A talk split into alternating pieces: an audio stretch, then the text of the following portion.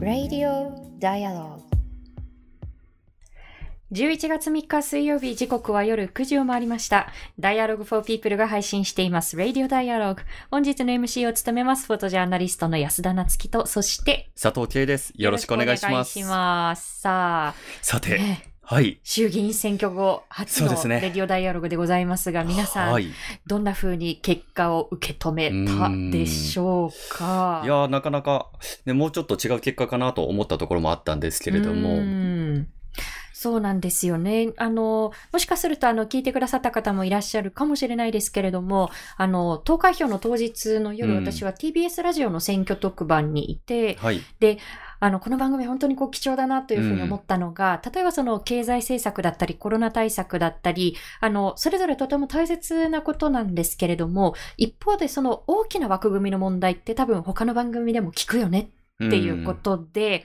あの、TBS ラジオの特番では、それこそヘイトスピーチ対策だったりですとか、あるいはその日韓問題どうするの、うんだったりですとか、なかなか大きくは注目をされないけれども、でも大事だよね、見過ごしちゃいけないよねっていうことをこうたくさんね、はい質問させてもらって。まあ、かつ、あの、同じテーマを掲げていても、内容細かく見ていくと全然違うっていうようなこともありますからね。そうなんですよね。で、あの、岸田首相には、あの、本当にあのね、選挙特番のこう、政治家にこう、つなぐうん。時間って、もう秒単位でも細かくこう決められているので、で、この限られた時間の中で何聞くっていう風になった時に、岸田首相に対しては、まあ、荻上チキさんと私で、あの、ウィシュマさんの、まあ、ビデオ開示はするんですかっていうことと、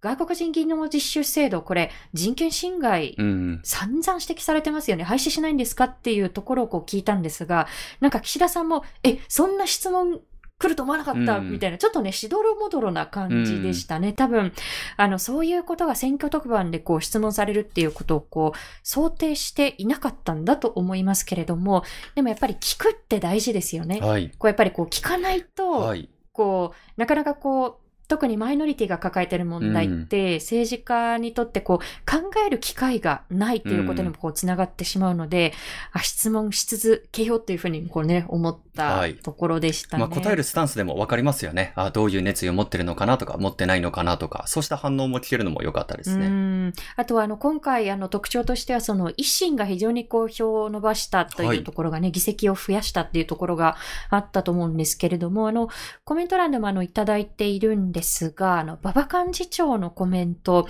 あの、実はその選挙特番の中で、私、二つの質問をしました。で、一つがヘイトスピーチに関するもので、もう一つが、あの、国政選挙に出る、その、まあ、候補者に対して、国籍のこう特捜履歴、まあ、あの、どの国籍から日本国籍を取得したんですか、いつですかっていう、こう、特捜履歴ですね。それをこう、公表義務付けますっていう、なんか、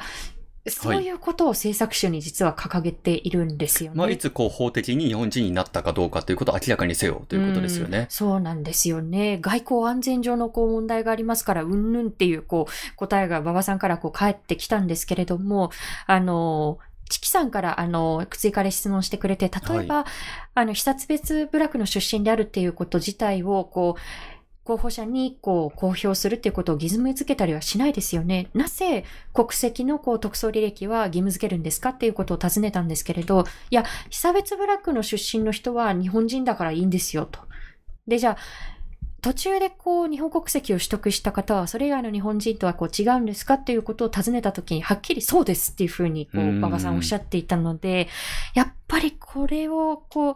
当たり前のようにこう何の問題意識もなく平然とこう言ってしまうっていうことに非常に私は危機感をこう抱いたんですよね。で、これ自体が何かこうヘイト差別をこう煽るものだということに無自覚であるということ。まあこれは見過ごしてはいけない問題ですし、今やはりこう議席を伸ばして、つまりこう国会の中でまあ声が大きくなってきているというところでもあるので、引き続きこの人権問題はね、あの、指摘をしていきたいなと思います。はい。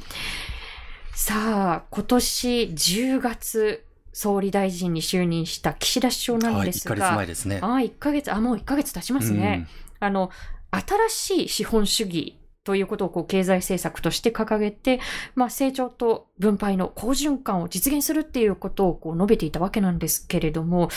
なんかこう、ぼやっとしていると言いますか、こう、具体的に何するのっていうところが結局こう、選挙を経ても見えてこないなというのが私の印象なんですよね。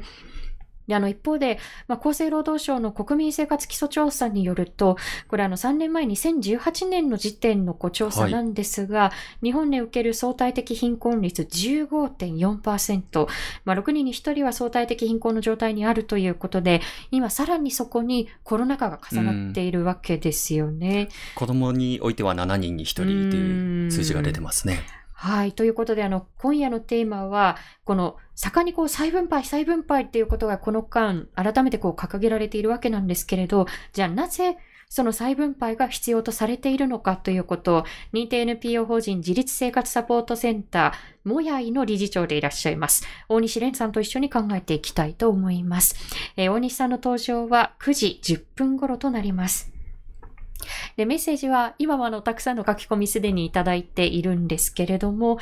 えーこの YouTube のチャット欄であったり、Twitter ではハッシュタグ D4P、4は数字の4なので、ハッシュタグ D4P で皆さんのメッセージをお送りください。この後21時40分頃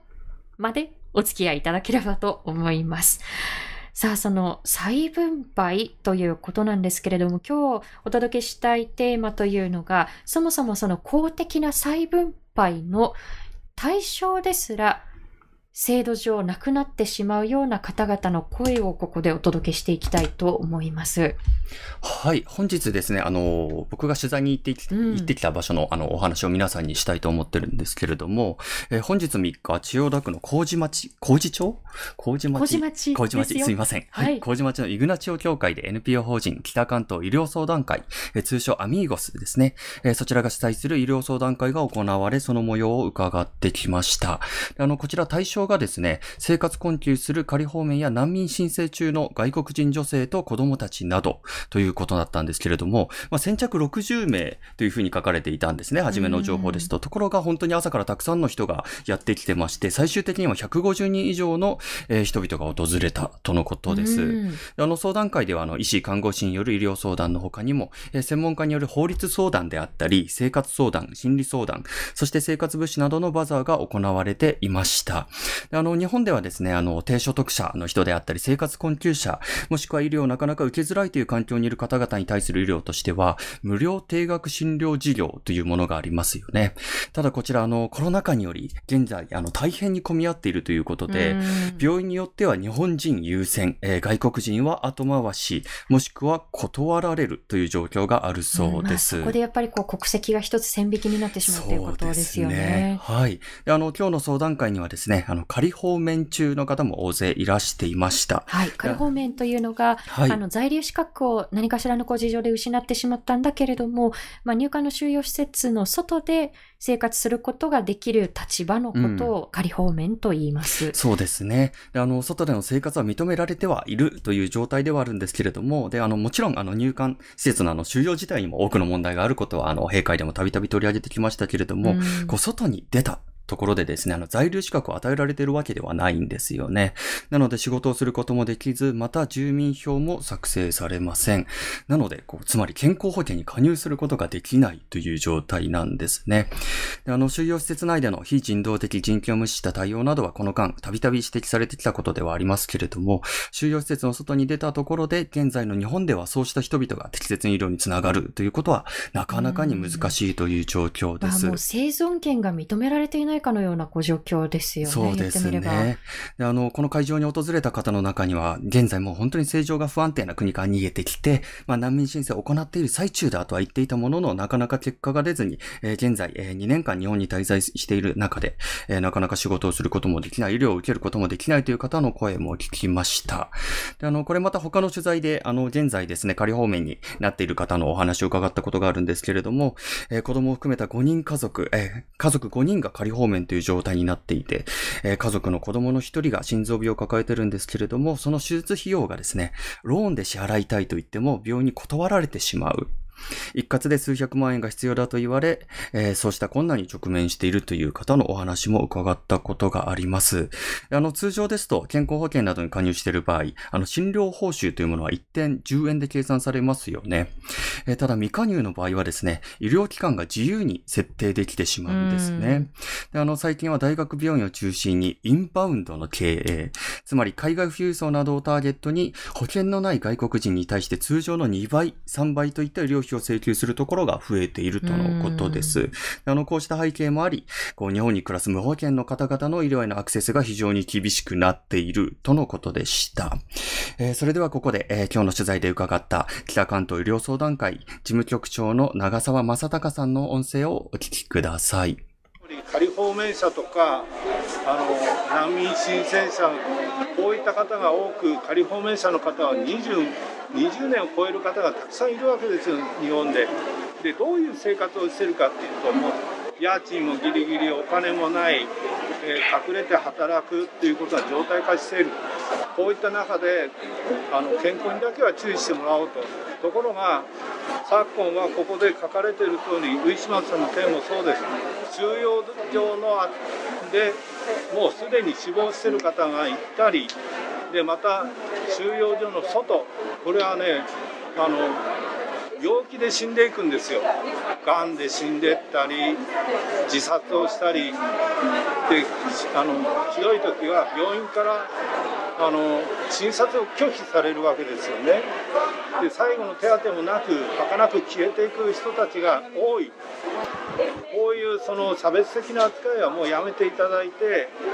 で今後その人間としてきちっと扱ってほしいと。いう思いで今日は都都内でやることを決意してあの行いました。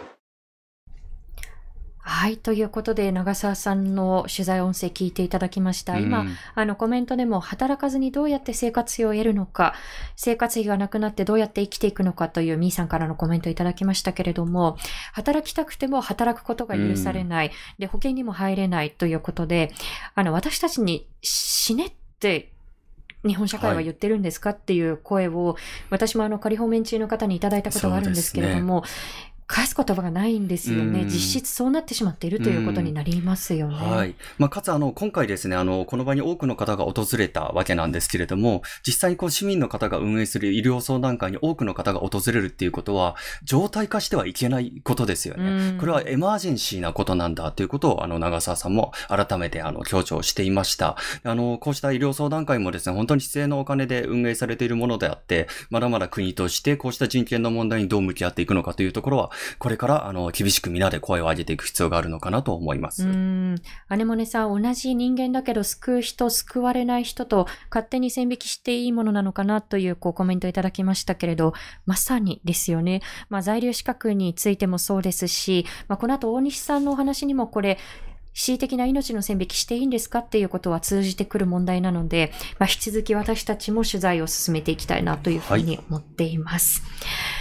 さあ、ということで、あの、ここからはこの方と一緒にお送りしていきたいと思います。認定 NPO 法人自立生活サポートセンターもやいの理事長、大西さんです。大西さん、こんばんは。こんばんは。よろしくお願いします。よろしくお願いします。お願いいたします。あの、先ほどからですね、あの、コメント欄に、もうやいという、あの、これは名古屋弁でのこう言葉を今紹介してくださっている方がいますね。あの、名古屋弁にもうやいという言葉があります。共同でとか分け合ってという意味で使われますということなんですけれども、大西さんの団体のこのもやいというのは、はい、改めてあの、まあ、漢字で一文字で書いて、もやうのもやいっていうことですかね。どういう意味が、あるいはその、まあ、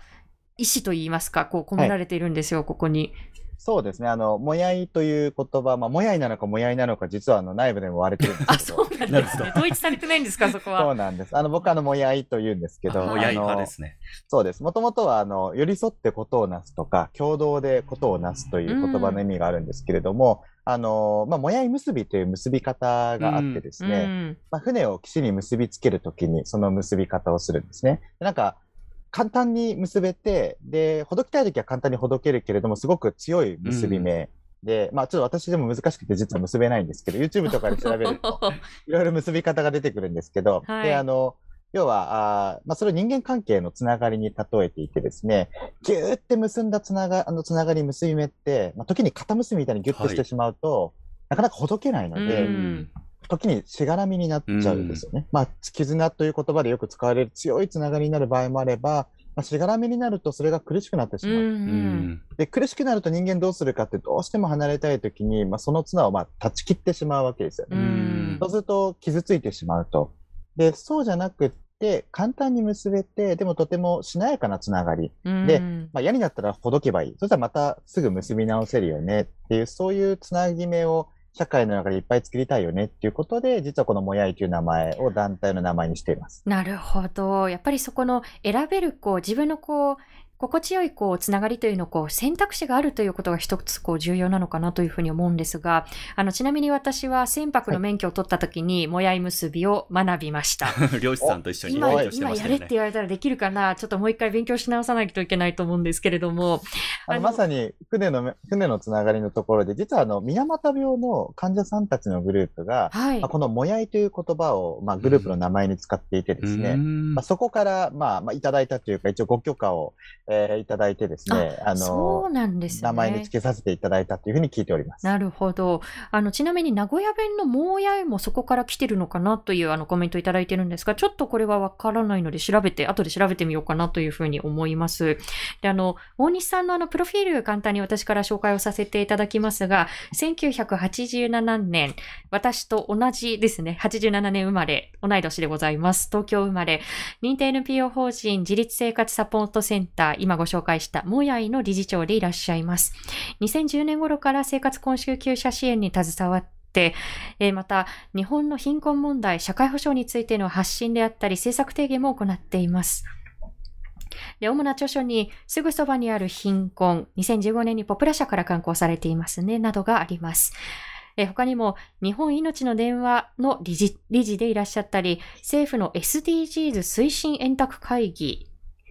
推進円卓会議機構の、機構の構成員、そして2021年6月より内閣官房孤独孤立対策室の政策参与も務めていらっしゃるということですが、あの今、団体のこのもやいの名前のこう由来とかこう意味合いは伺ったんですけれども、改めてそのもやいとしてはこれまでどういった活動を行ってきたのかということをまず伺えますでしょうか？はい、ありがとうございます。まあ、もやいはですね、2001年にできた団体で、今年でちょうど20周年でして、20周年の記念のイベントに安田さんに。はい、お邪魔いたしました。ありがとうございました。こちらこそ。で、まあ、我々日本の貧困問題というのをテーマに活動をしておりまして、まあ、生活が苦しい方とか、住まいがない方への支援というのを行っていてですね、まあ、あの、大きく事業は相談の事業と、アパートを、まあ、得るための支援の事業と、居場所系の事業と3つと政策提言でやってるんですけど、うんまあ、生活の相談はまあ、コロナ以前は年間4000件ぐらい、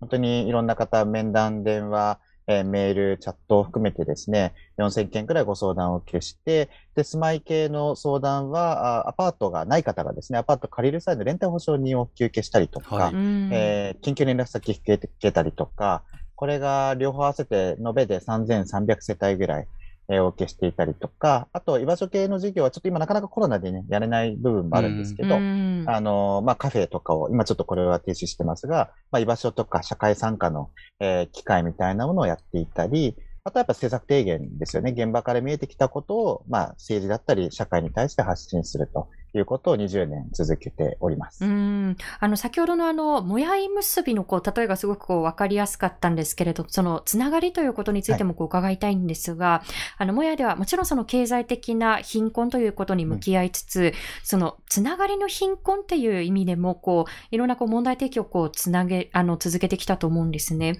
で、改めてこの、じゃあ、つながりの貧困ってどういう状態をこう、指すものなのか、うんうん、そのあたりはいかがですか、はい、ありがとうございます。あの、まあ、経済的な貧困っていうのは、もちろんベースにすごくあるものだと思うんですけれども、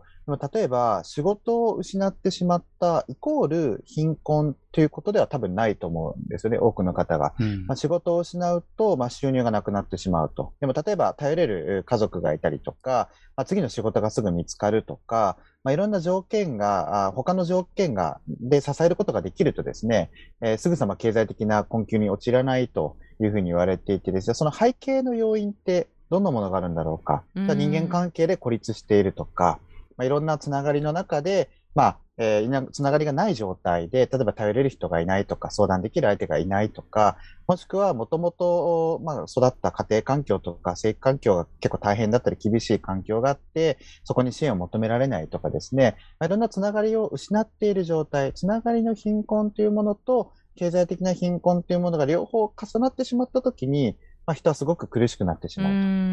まあ、なので、経済的な困窮に対して、じゃあ仕事が、景気が回復して、仕事ができるようになったら解決するのかっていうと、我々はそうは思っていなくてですね、そういったつながりづくりだったり、生きづらさみたいなのがなくなるような、まあ、社会全体のあり方、地域へのあり方、それこそね、先ほどから外国人の支援の話もそうですけど、人権侵害が起きてないような生きやすい社会、そういうのと合わせて、えー、考えていかなきゃいけないよねっていうことで、経済的な困窮とつながりの貧困、この両方だということでずっと取り組んでいます。うん。あの、毎週土曜日にはその都庁のこう、下のこう、はい、まあ、スペースで、まあ、食料配布と、それからその相談会なんかこう、開いていらっしゃると思うんですね。で、まあ、あの、経済的に困窮して、なかなかこう、食べ物もこう、十分にこう、食べられないという方、そして、まあ、それに加えて、あの、どこに相談したらいいのかがわからないという、その、つながりの貧困を抱えた方々もこう、たくさんいらっしゃると思うんですけれども、やはりこう、コロナ禍以前と後で、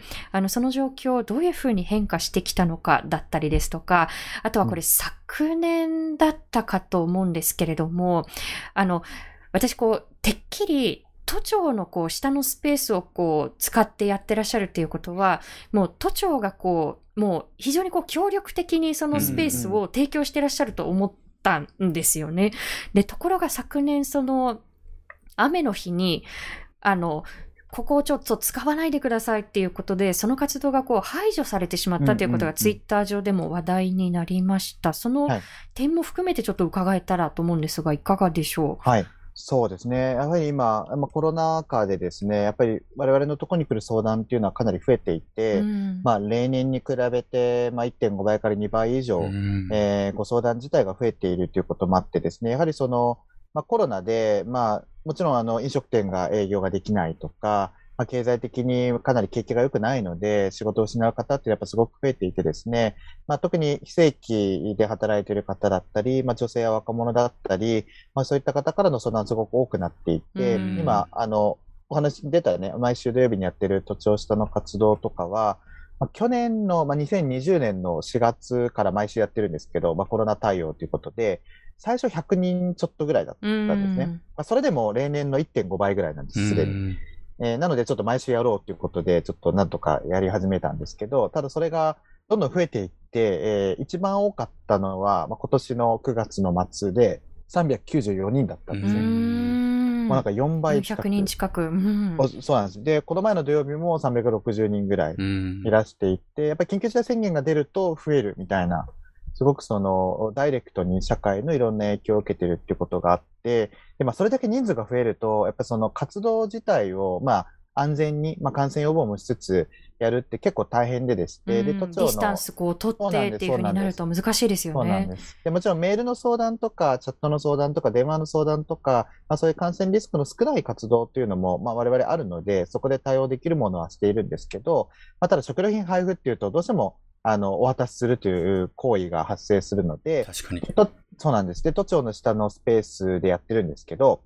まあ、都庁の下のスペースってある種みんなのものじゃないかと思うわけですよね。パブリックなスペースですよね。そう、そうなんですよね。公園とか最近結構許可がないと使えないとか、まあ、いろいろあるんですけど、まあ、都庁の下の、しかも誰でも通れる場所なので、まあ、そこでやっているんですが。うん、しかもやっぱり、まあ、あの、見た感じ、こう、一般のこう、通行の方々のこう、妨げになるような場所でもない、かなりこう、広々としたスペース、まあ、高架みたいなところですね、はい、を使ってやってらっしゃるわけですよね。そうですね。しかも、まあ、安全に配慮しながら、まあ、通行できる方の動線を確保したりというところをやりながらなんですけど、まあ、人数が多分すごく構多いと、多い、多くなってきたということもあって、去年の6月ですかね、雨の中、えー、ちょっとここでやらないでほしいということで、かなり追い出されそうになりましてですね。あの、今コメント欄でも、はい、あれ覚えてます？ひどひどかったですよねということで、結構皆さんご覧になってる方が多かったみたいですね。だから、あの動画私も見ましたけれど、え、雨の中でここから排除されたら、この人たちどうするんですか？濡れながらやるんですか？っていうことで、大西さんがこう抗議してるんだけれど、はい、なかなかそれがこう聞き入れられないっていう場面が、まあ動画として投稿されてたわけですよね。はいそうですね。あの、確かツイッターで、あの、うちのスタッフが撮ってて、そのまま、あの、出してですね、だと150万回ぐらい多分再生していただいて、で、本当に多くの方が、まあ、応援してくれたりとか、あの、土地側の対応おかしいんじゃないかっていうことで声を上げてくれたりとかっていうこともあって、まあ今なんとか、あの、毎回注意はされるんですけど、一応そこの場所ではできる状態。ね、形ばかり注意はされるけれども、そうですね。なんか一応許可は出せない場所だということで、まあどの団体にも、あの、どういう活動にも許可を出せる場所ではないということなんですけど、追い出される、追い出すようなことはしません、できませんということは言われた上で活動を続けてるんですけど、ただあの、今回その、まあ、それこそ応援してくれるコメントもたくさんいただいたんですけど、一方で結構その逆のコメントとか、えー、メールとか、まあ、リプライとか、SNS とかで結構いただくことが多くて、その、なんだろう、行政、ルールを破っちゃいけないとか、えー、ルールのもとにじゃないと、せっかくいい活動しててもいけないんじゃないかとか、えー、そもそもそういう活動をね、あの、なんだろう、都庁の敷地の中でやるのってダメ、なんかいけないんじゃないかみたいな結構そのお叱りを受ける、えー、反応もあってですね、なかなか難しいなと。もちろんルールはすごく大事なんですけど、あの、目の前で溺れてる人がいたら、ルールとか関係なく、まず多分何とか助けようと。まあ僕はそう思う、はい、ますし、多分うちのチームみんなもそう思っているので、あそこで活動してるんですけど、まあその前に本当にその人が溺れてるんだろうかとか、うんそこで飛び込んでいいんだろうかとか、多分そういうルールを守らなきゃいけないみたいに思う方も世の中にはたくさんいて、なかなか難しいなって活動を続けながら感じているところではあります、ね、うん。まあでもやっぱりこう、ルールはルールなんだからで、こう、思考停止していては、やっぱりこう、救われる方、うん、あの、救われるはずの方がこう、救われないですよね。今あの、うんうん、ツイッターであの、ツイッターネーム JH さんがハッシュタグ D4P で当時のあの動画をもう一度こう、リツイートしてくださっているので、あの、気になる方はぜひあの、そちらを見ていただければと思うんですが、でもやっぱり、私もあの、その後ですね、あの、実際にこう、現場を見させていただいて、で、あの、年配の方もいれば、その中に明らかにやっぱりこう若年世代の方もいらっしゃったりして、もう率直な感想としては、控除はどこに行った？っていうのが、あの、率直な感想だったんですよね。で、この活動むしろもう率先して都がこの場所をこう開いて、で、都がやっぱりこうお金を出してやってもこういいぐらいじゃないかっていうふうにこう思ったんですけれども、なかなかやっぱりこうあれから1年以上経っても、本当はこの場所使っちゃいけないんだけどね、うん、みたいな態度自体はこう変わってないっていうことですよね。そうですね。まあ変わってないですね。で、なかなかその、まあ、かなり僕らも人数が今、それこそ350人とか来るようになったってこともあったので、えー、それこそ、まあ、追い出されるってことは多分ね、もうそんなに、まあ、さすがに追い出せる規模の人数じゃない活動とか必要な方がたくさんいるってこともあるので、はい、なんだと思うんですけど、まあ、一方で、本来はまさに工場のところで、都庁がやってもいいと思いますし、都庁が、ね、一緒にむしろ、あの、ね、主催が都庁じゃなくても一緒に活動してくれてもいいし、それこそ、で、あの、役所の生活保護の担当の人とかがそこにつけ一緒に並べてくれて、もうそこで申請できますよとか。確かに確かに。うん、ね、やってくれてもいいなと思いますし、東京都とかにもね、そういうのをやってほしいってことは何度か要望したりはしたんですけど、なかなか、なかなか、うん、まあ、うまくいってない部分っていうのはありますし、まあ、うまくいかない、まあ、やっぱりまだまだ、あの、民間の活動だから、まあ、やれる部分もあるんですけど、一方で行政が動くことによって変わる部分ってすごくあるなっていうのは現場にいて感じますね。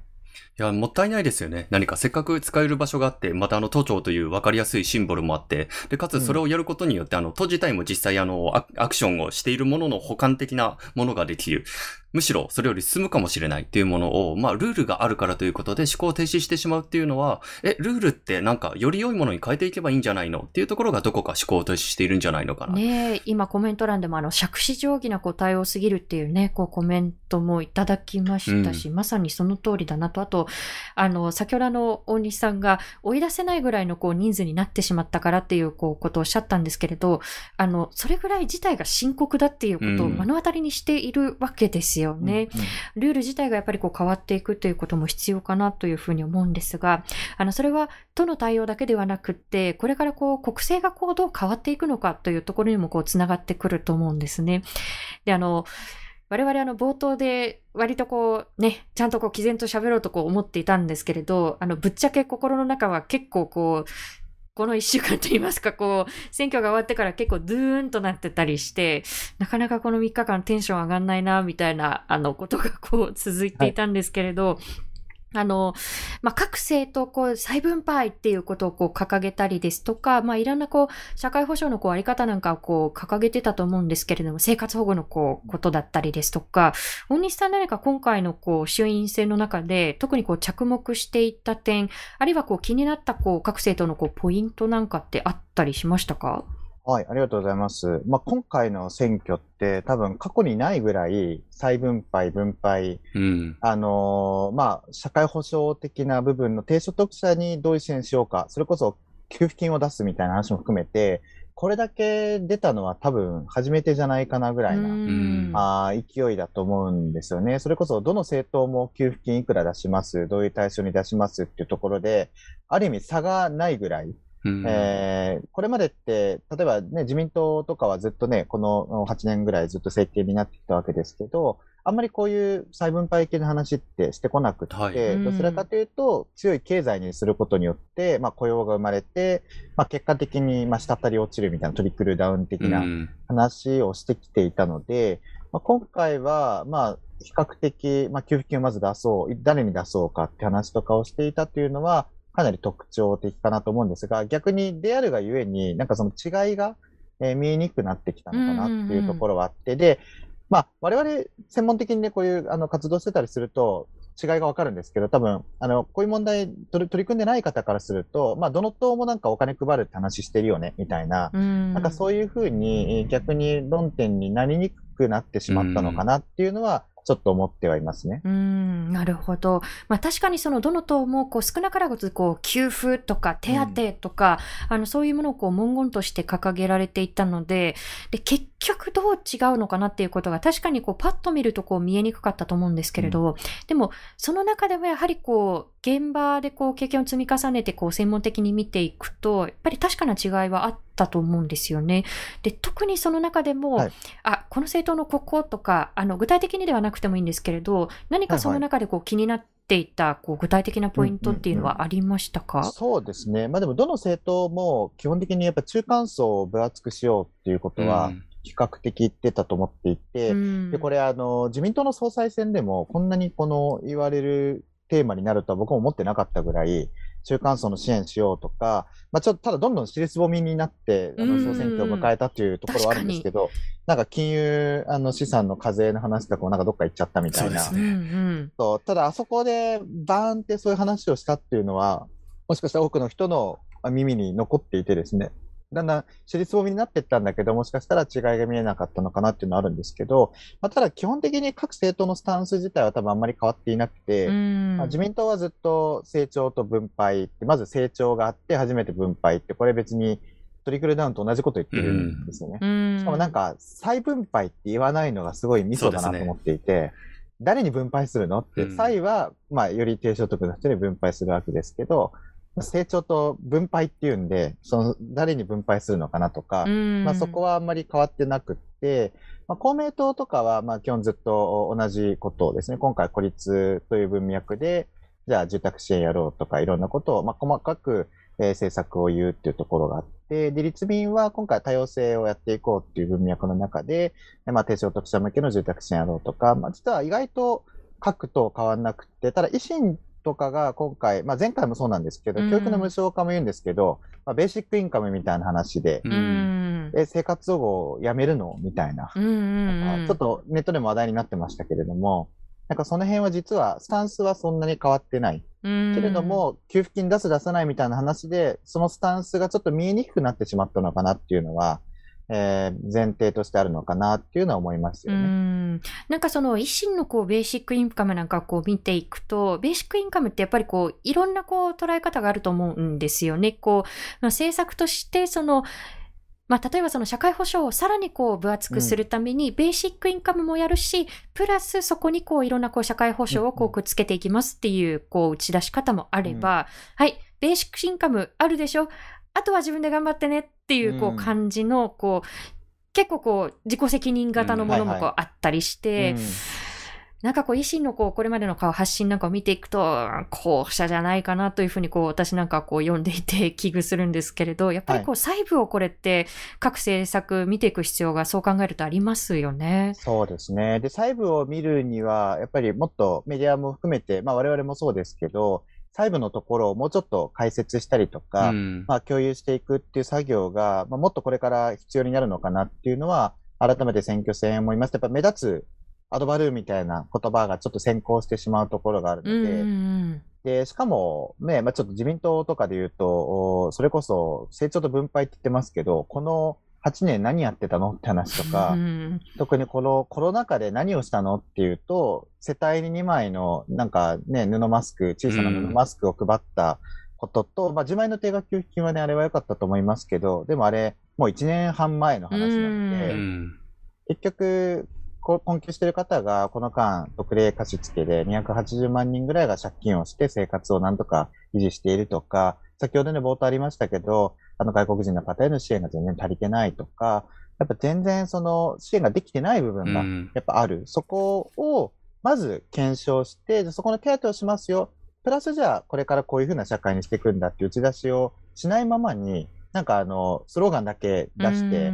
で、経済成長で引っ張っていくんだ、みたいになっていくのは、やっぱこれはおかしいなっていうのは思いますよね。大西さんもあの、言われてましたけど、あの、アベノマスク、まあ、総額500億円使ったという、この500億円があれば、子供の貧困対策5年分に値したのにということをおっしゃられてましたように、こう、コロナ前から問題はあるわけですよね。そしてそこに対するリソースが全く足りないという状況があったわけですよね。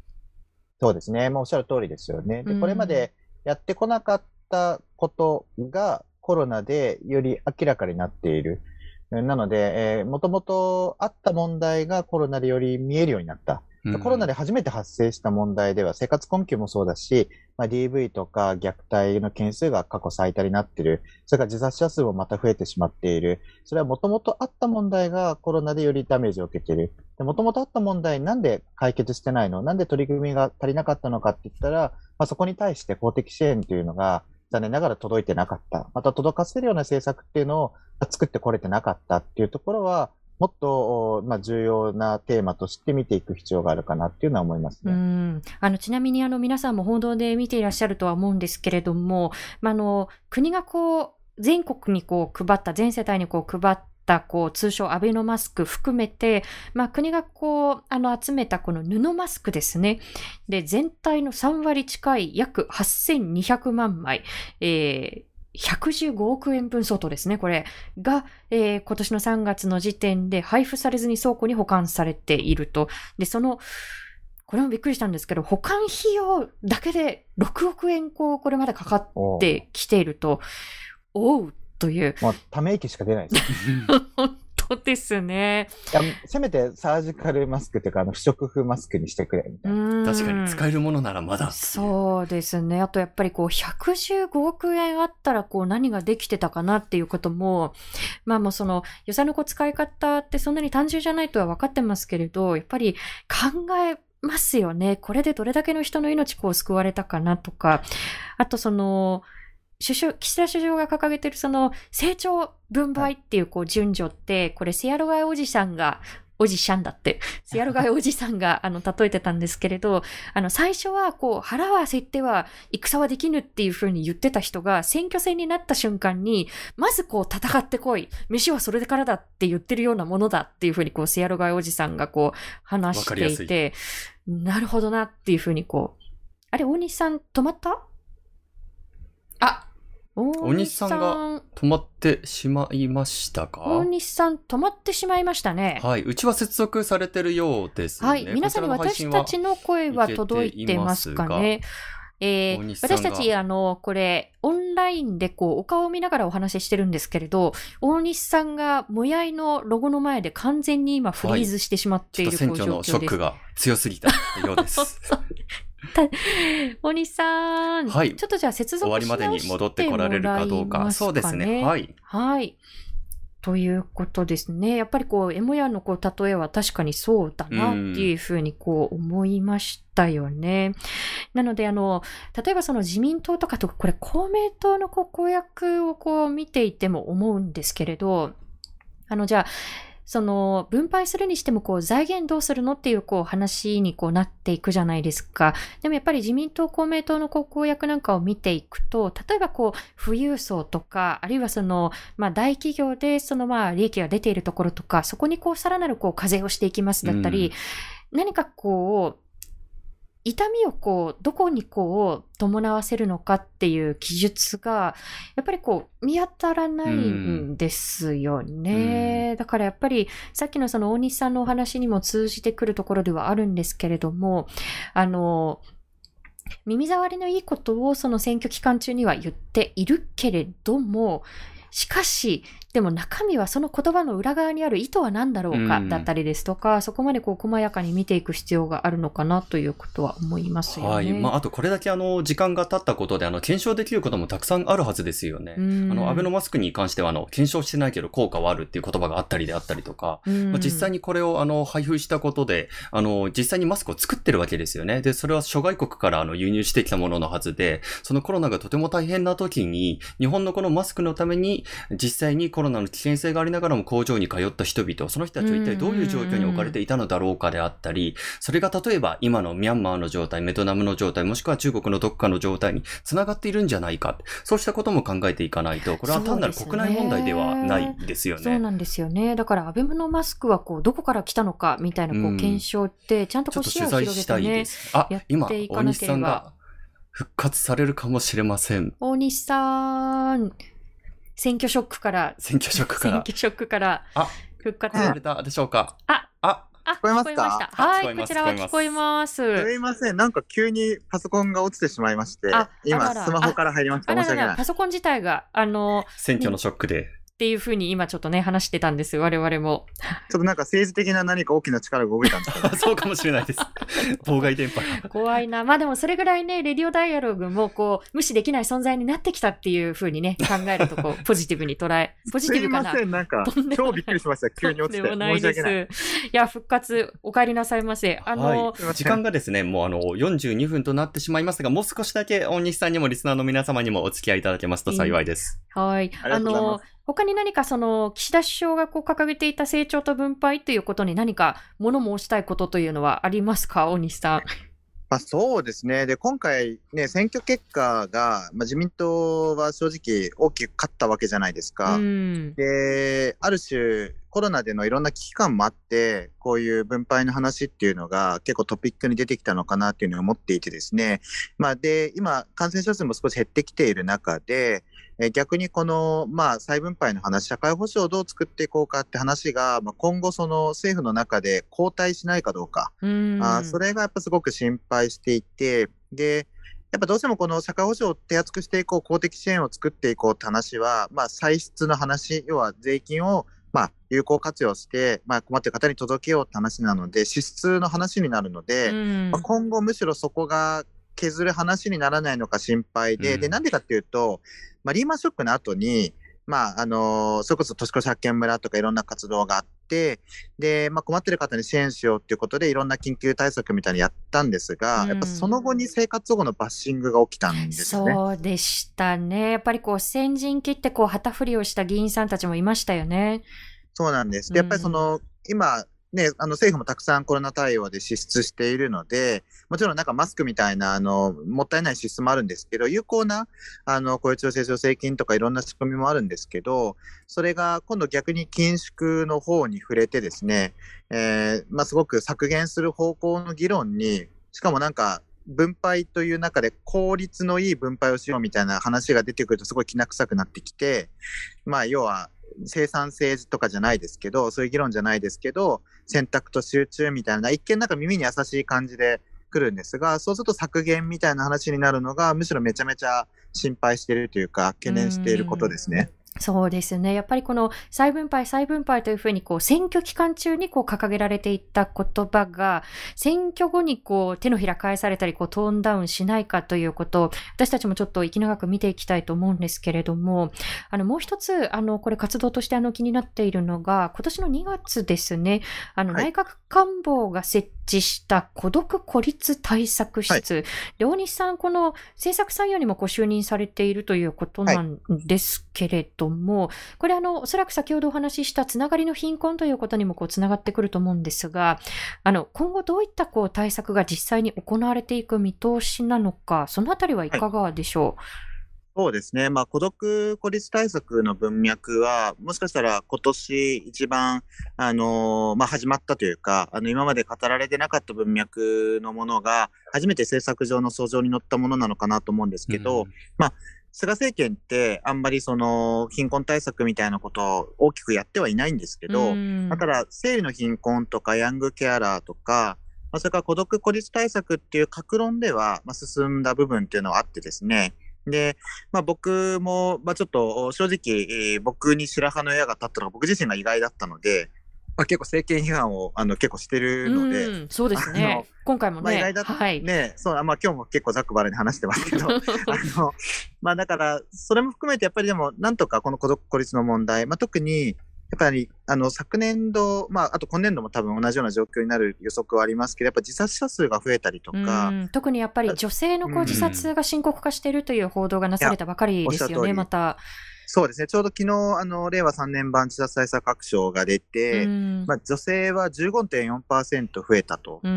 で、10代が17.9%、20代が19.1%、1年間で増えたというふうに言われていて、まあ、これも相当なショッキングな出来事なので、やっぱ若い人や、まあ、女性に幸せが来ている。で、これ生活困窮者の支援の現場でも同じようなことがあるので、まあ、そこに対して政府がまあ何をやっていくのかっていうのは、むしろ喫緊で取り組まなきゃいけないということで、まあ、できて、今ちょうど、まあ、実態調査と、それからまあ重点計画作りというのを、まあ、一応今年度、え年内に取り組むということで一応動いていって、で緊急支援という形で NPO とかそういう活動、子ども食堂だったり、フードバンクだったり、あとは自殺対策の SNS の相談だったりっていうところに予算をつけて、まあ、なんとか拡充しようっていうところを取り組んでいるところなんですが、まあ、まだまだ本当始まったばかりで、予算も少ないですし、えー、むしろこれからどういうふうに、まあ、広げていくのか、えー、そこがむしろ問われてるのかなっていうのは思いますね。うんそこにちゃんとね、また、あの、叱るべき予算をつけていくのかっていうところも、こう、重要になっていきますし、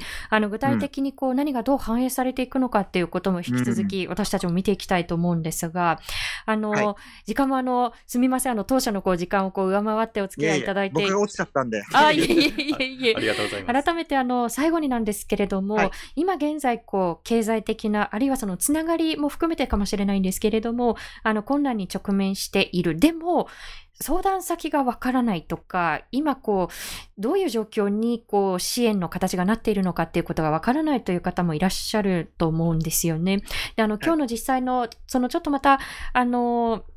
角度は違う問題ですけれども、あの、今日の実は、あの、外国人向けのその相談会でも、ミャンマーのこう方々って今、こう、緊急的にあの、在留資格がね、ね。出るようになってるんですけれども、それを全く知らずに、その、非常にこう、不安定なこう、状況で生き続けてきた、あの、ミャンマーの方が相談に来られたっていうことで、あ、在留資格が今、違う制度になってる、違うこう、措置になってるって、うんこれまで知らなかったんだっていうね、届いてなかったんだっていうことが、こう、あの、非常にこう、まあ、衝撃的なことの一つだったんですけれども、改めてあの、どういうこう、支援だったり、窓口が考えられるのかということを、あの、最後にこう、告知をしていただいてもいいでしょうか？そうですね、ありがとうございます。あの、まあ、我々もやいという団体でもですね、まあ、生活苦しい時にですね、ご相談を受けられるということで、まあ、やっておりますし、まあ、それから、あと、まあ、全国的に相談を受けられるダイヤルとしては、例えば、寄り添いホットラインというダイヤルがあったりとかですね、あと実は、あの、先ほどの内閣官房の孤独孤立対策室でも、まあ、ちょうど11月2日にリリースしたんですけど、はい、あの、チャットボットの仕組みで、150ぐらいある政府の公的な制度を、まあ、検索できる、チャットボット、自分の状況、住まいがないとか、そういう状況を入れていくと検索できるようなものを実は作ったりとかですね、えー、まあ、いろいろありますので、ぜひ、あのちょっと私も頑張って SNS で発信したりすると思いますが、あの、多分この後、安田さんもしてくれると思うので、えー、そういったところにアクセスしていただけたら嬉しいなというふうに思いますね。はい。あの、ぜひ、あの、大西さんのこう、ツイッターなんかもこう、フォローしていただければというふうに思いますし、私たちもね、そうですね。適宜、あの、概要欄の方にも情報を通知していきたいと思います。はい。ということで、あの、今後もあの、いろんなこう、対策、政策提言こう、なさっていくと思いますので、ぜひぜひ大西さんまた、はいこの番組にもいらしていただけたら嬉しいです。もういつでも言ってください。よろしくお願いします。こちらこそ。ということで、あの、大西さん復活できてよかったです、途中で。申し訳なかったです。とんでもないです、とんでもないです。また引き続きよろしくお願いします。今夜ありがとうございました。ありがとうございました。すみません。ありがとうございました。あの、今ですね、あの、チャットのコメント欄で、渋谷のバス停で路上生活の女性の方が殺害されて1年経ったんですね、というこうコメントもいただきました。あの、経済的あるいはつながりのこう貧困の中で、こうやってやっぱり命のこうリスクにこうさらされているこう方々が、うん、あの、未だにやっぱりこう路上にあるいはそれ以外のこう脆弱なこう場所にこういらっしゃるわけですよね。うん、で、そこに対して先ほどねお話ししたようにこう工場はどこへ行ったという場面が多々見受けられます。で、あの、選挙期間中のこう、耳障りのいい言葉が、本当にこう、実行に移されるのかっていうところはね、うん、見ていかなければ。そうですね、ね、あの、選挙が終わったから終わりではないですからね。せっかくあの、いろいろとこう、比較した表とかも、今回の選挙ではかなりあちこちで見受けられましたので、実際にこれがどう達成されていったのかというところも細かく見ていきたいです、ね、そうですね。あの、先ほど私はあの、個人的にちょっと結果にはこう、ドゥーンとなってるっていうこう、お話もしたんですけれども、でもやっぱり、ああ、がっかりしたとか、もう終わりだっていうことではなくて、例えばその自分がこう、投票した候補が、例えば落選したとしても、こう、自分の選挙区から出ていった、こう、別の候補者はどの委員会に入って、どんな質問をして、うん、で、どんなこう発言をしているのかっていうことをウォッチし続けるってすごく大事だと思うんですよね。うん、で、あの、継続的にやっぱりこう、ずっとこう凝視しているって疲れてしまうかもしれないですけれども、やっぱりこう、自分のこうペースで継続的に見ていくっていうことが何よりの次のこう投票行動の一つの軸になっていくと思いますので、私たちはこう、ね、投開票日の日に何かゴールしたんではなくて、今スタートラインに立ってるんだぞっていうことをね、改めて考えられたらなというふうにはそうですね。ちょうどあの COP26 であったりですね、グローバルな問題も様々に動いてますので、本当あの国内だけの視点ではなくて、世界的な規模で見たときに、今の日本がどっちの方向に向かってるのかな、この人権感覚のままで大丈夫なんだろうか、そうしたことも考えながら見ていきたいと思っています。はい。さあ、今日の放送をもう一度聞きたいという方、Dialogue for People の YouTube チャンネルにアーカイブをしていきます。今後の放送のお知らせもいたしますので、チャンネル登録よろしくお願いいたします。今日の放送は Spotify、Apple Podcast、Google Podcast でも聞くことができます。そしてこのレディオダイアログ、サポーターの方々のご寄付で支えていただいております。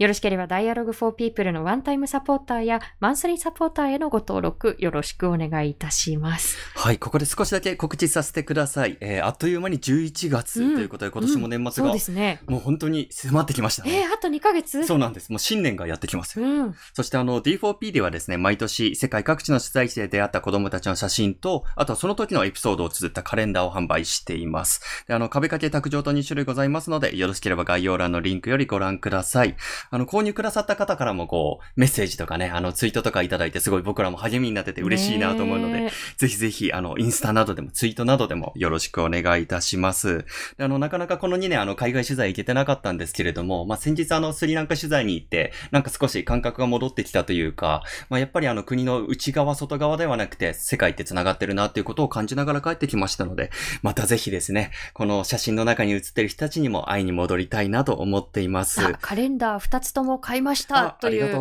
声もいただき、あ、食べかけカレンダー購入しましたという方もありがとうございます。こうした皆様にとってもこのカレンダーが世界への窓となれば嬉しく思います。ありがとうございます。素敵な一年になりますように。さあ、来週11月10日ですが、えー、放送、来週11月10日の放送ですが、共生社会に近づくために共生は共に生きるの共生ですね。というふうに題して、NPO 法人青少年自立、自立、自立援助センター、田中幸さんのお話を伺っていきます。え田中さんたちのご活動、様々なこう多様なルーツを持った子供たちのこう教育支援なんですけれども、改めて、あの、この衆院選を振り返った時に、十分とは言わないんですけれども、うん、外国ルーツの子供たちの教育に言及しているこう政策、マニフェスト増えたなという印象がありました。うん、で、何が課題であって、で、これからどんな取り組みが必要とされているのかということについても伺っていきたいと思います。ということで、来週11月10日またこの時間にお会いしましょう。えー、本日のお相手は、フォトジャーナリストの安田夏樹と佐藤圭でした。ありがとうございました。おやすみなさい。ご視聴ありがとうございました。チャンネル登録やご評価をいただけますと幸いです。また、このチャンネルは皆様のご寄付に支えられております。ご支援、ご協力、よろしくお願いいたします。